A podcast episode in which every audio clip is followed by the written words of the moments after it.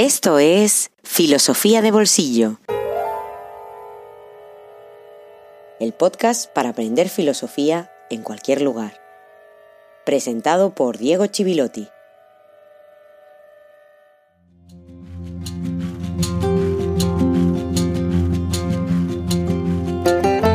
Muy buenos días y feliz jueves filosófico número 6. Feliz año 2020 también para todos. Y si todavía no te has suscrito a Filosofía de Bolsillo, quizá te hayas perdido el primer bonus filosófico que lo dediqué a Gilles Lipovetsky, un filósofo actual.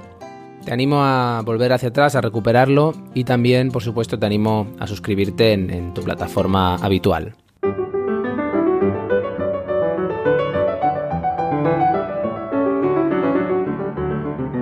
En el episodio anterior hicimos un trayecto trepidante hacia afuera de la caverna y también estuvimos hablando de la importancia del Eros, de ese particular daimon que nos permitía levantar la mirada de las cosas, también de las sombras. Y para terminar con esa cuestión me gustaría simplemente relacionar lo que dijimos de la teoría del conocimiento de Platón y de los niveles de saber con la caverna, o mejor dicho, con la alegoría de la caverna, que nos sirve como una analogía.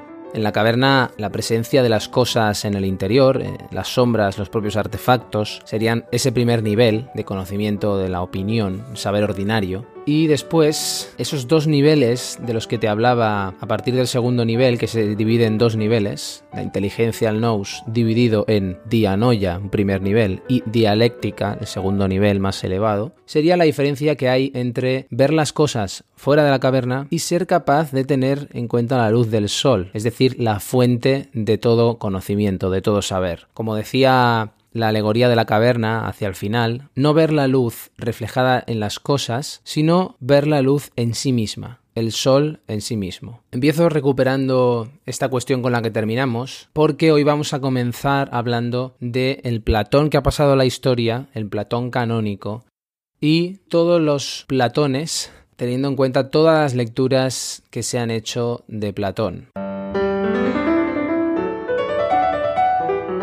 Doctrina y diálogo. Hay un Platón canónico, el Platón que ha tenido tanta influencia en la historia de la cultura occidental, que tiene influencia en la forma en la que piensas, incluso aunque no lo hayas leído. Es ese Platón de los platónicos, de sus continuadores, es ese Platón de los neoplatónicos, ya en era cristiana.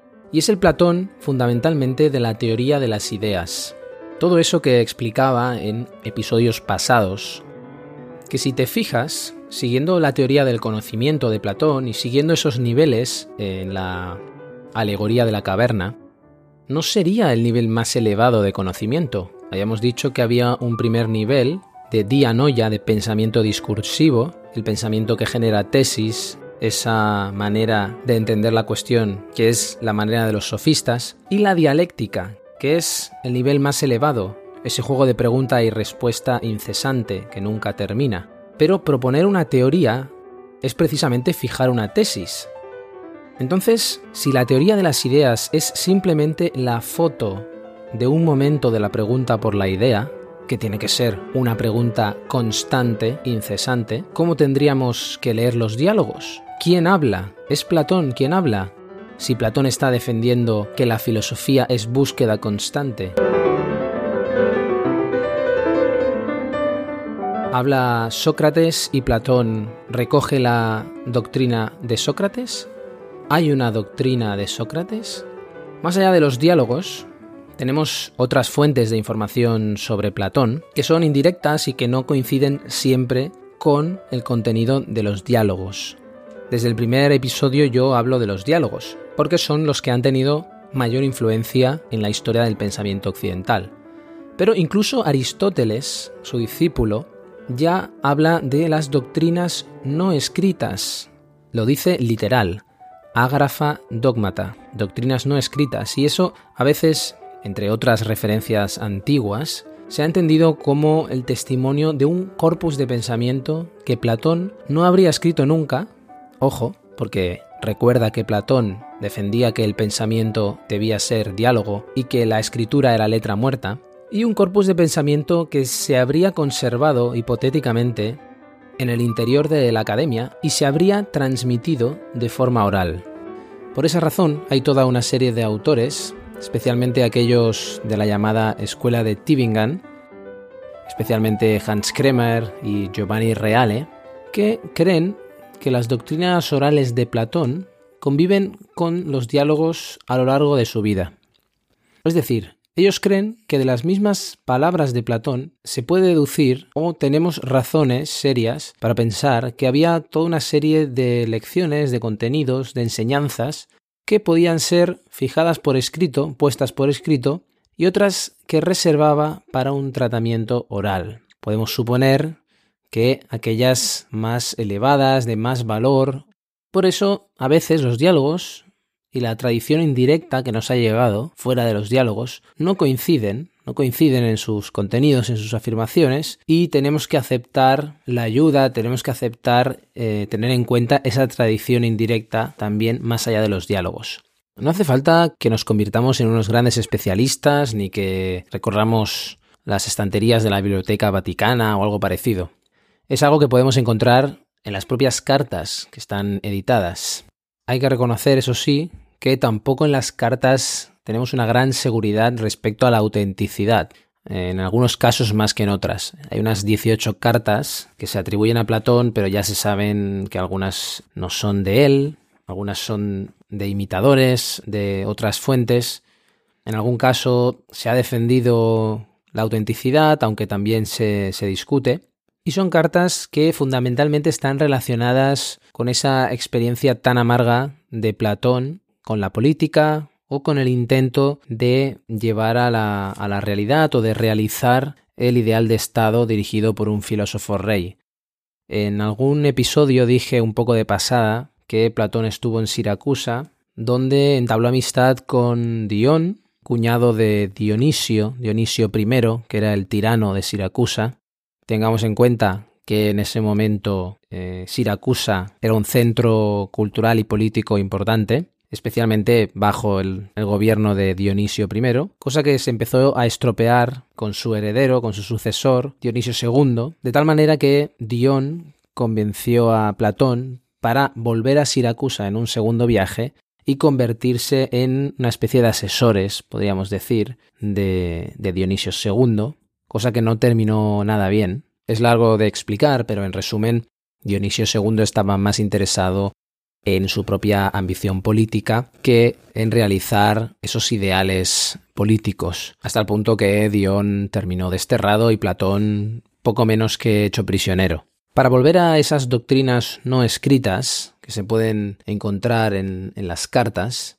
me gustaría poner dos ejemplos, uno de la carta séptima, que además es de todas las cartas la que tiene más números de ser auténtica, de ser de Platón, y otro fragmento de la carta segunda, que no cuenta con tantas garantías de ser auténtica, de hecho cuenta con pocas, pero nos sirve para ilustrar esto que decía de las doctrinas no escritas y de un pensamiento que se conserva de forma oral y que contradice el contenido de los diálogos.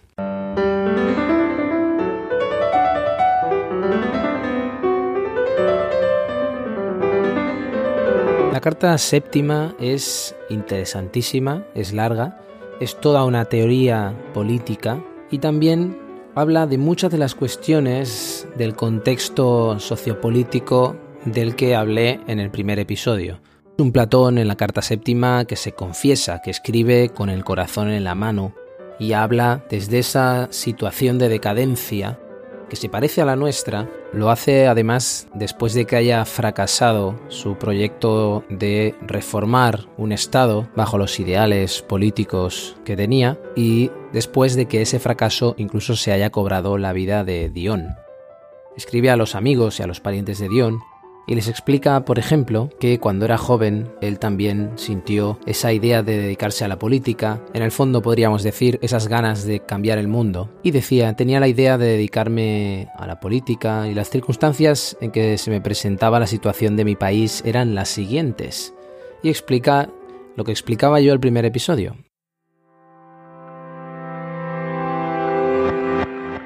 Al ser acosado por muchos lados el régimen político entonces existente, se produjo una revolución. Esa revolución de la que habla es aquella tiranía de los 30 que se instauró en Atenas al caer frente a Esparta en la guerra del Peloponeso.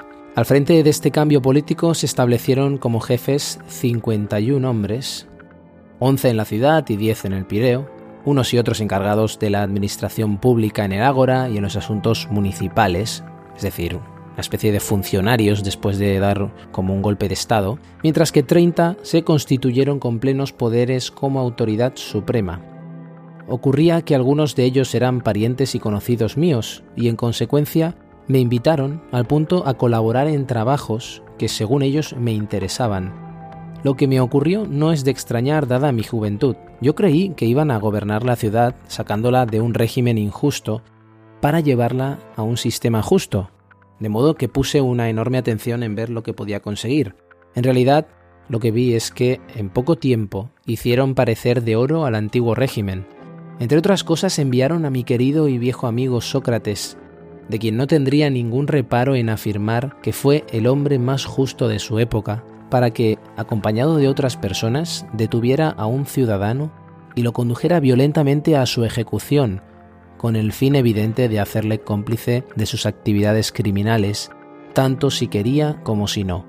Pero Sócrates no obedeció y se arriesgó a toda clase de peligros antes que colaborar en sus iniquidades.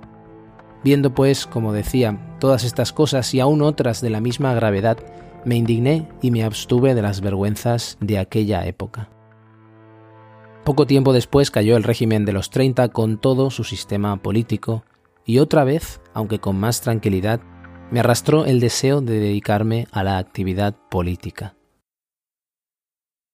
Como veis, es un tono de confesión y resulta muy interesante leer a Platón confesando sus deseos, sus errores, sus dudas. Y más adelante, en ese mismo texto, en esa carta séptima, para no perder el hilo de lo que estábamos hablando, hace una afirmación muy inquietante respecto a cuál es la doctrina de Platón, si se encuentran los diálogos, si hay una filosofía de Platón. Dice lo siguiente, haciendo referencia a todos aquellos que presentan teorías como materia propia y que dicen que se las han oído a Platón incluso a veces. En todo caso, al menos puedo decir lo siguiente a propósito de todos los que han escrito y escribirán y pretenden ser competentes en las materias por las que yo me intereso, o porque recibieron mis enseñanzas o de otros, o porque lo descubrieron personalmente. En mi opinión, es imposible que hayan comprendido nada de la materia. Desde luego, no hay ni habrá nunca una obra mía que trate de estos temas. Si yo hubiera creído que podían expresarse satisfactoriamente con destino al vulgo por escrito u oralmente, ¿qué otra tarea más hermosa habría podido llevar a cabo en mi vida que manifestar por escrito lo que es un supremo servicio a la humanidad y sacar a la luz en beneficio de todos la naturaleza de las cosas? Pero esto no termina aquí no solo lo dice en la carta séptima, también lo encontramos en la carta segunda, más allá de que se pueda dudar de su autenticidad o no, o la haya escrito alguien a la luz de lo que se sabía de Platón, es interesante que dice exactamente lo mismo de una manera mucho más vehemente. La carta ya no está dirigida a los amigos de Dion, sino que está dirigida directamente a Dionisio, respondiéndole porque Dionisio le había reprochado el hecho de que muchos seguidores de Platón le habían hecho observaciones que no le gustaban. Básicamente le habrían señalado como un mal gobernante. Entonces Platón argumenta toda una serie de cuestiones en ese sentido, pero lo que nos interesa ahora es que dice hacia el final de, esa segunda carta lo siguiente. Procura no tener que arrepentirte algún día por haber dejado divulgarse algo indebidamente. La mejor defensa es no escribir, sino aprender de memoria, pues es imposible que lo escrito no acabe por divulgarse. Fijaros otra vez esa crítica feroz de la letra escrita. ¿eh? La filosofía no puede ponerse por escrito. Eh, al ponerse por escrito corre el riesgo de divulgarse y en el sentido de degradarse. Y continúa. Esta es la razón por la que yo no he escrito nunca acerca de estos temas, y no hay obra alguna de Platón ni la habrá. Es terrible esta afirmación, porque nos está diciendo que todos los diálogos que hemos leído no son obra de Platón, no es la doctrina de Platón. Y además añade, las que ahora se dice que son suyas, que son de Platón, son de Sócrates en la época de su bella juventud, como si Sócrates hubiera cambiado su manera de ver las cosas incluso después. Adiós y hazme caso, de momento tan pronto como hayas leído y releído esta carta, quémala. Es decir, que después de todo lo que hemos hablado, de todos los diálogos que hemos leído, Platón nos deja con este interrogante. Si escuchas filosofía de bolsillo desde el primer episodio, ya sabrás que me encantan los interrogantes que no se cierran nunca. Pero en cualquier caso, sea cual sea el legado de Platón, es inmenso y nos deja, más allá de discusiones para especialistas, muchas lecciones.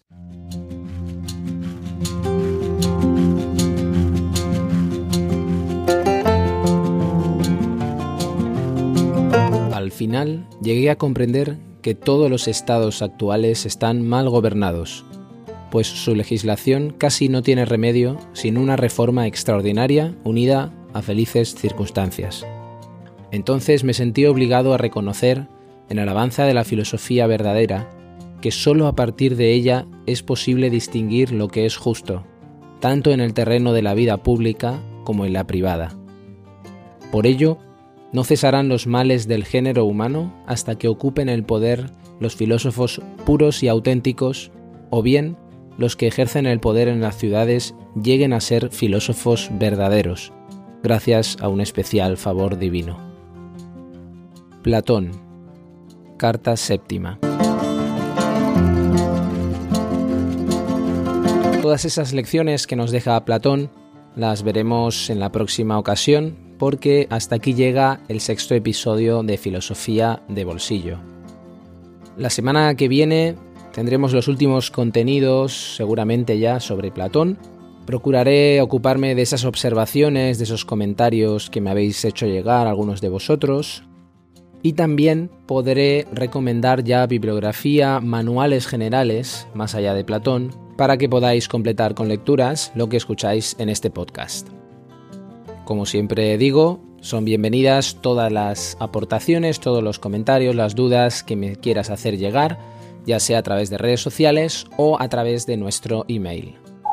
Escribe a correo filosofía de bolsillo Seguramente los más suspicaces y los que han estado más atentos deben haber pensado que yo anuncié que volvería el 2 de enero y no lo he hecho, eh, he vuelto el 9 de enero porque he captado que la gente no estaba muy por la labor eh, durante esas fechas, pero eso no significa que Filosofía de Bolsillo no, no vaya a continuar siendo semanal. Espero, de hecho, el 16 ya poder comenzar con Aristóteles. Si nos quedara algo de Platón, quizá sería ya el 23. Pero en cualquier caso, vamos a seguir con nuestra cita semanal. Por cierto, espero poder anunciar muy pronto novedades para facilitar la comunicación con los que seguís filosofía de bolsillo, porque es la manera de que podamos aprender mucho más entre todos.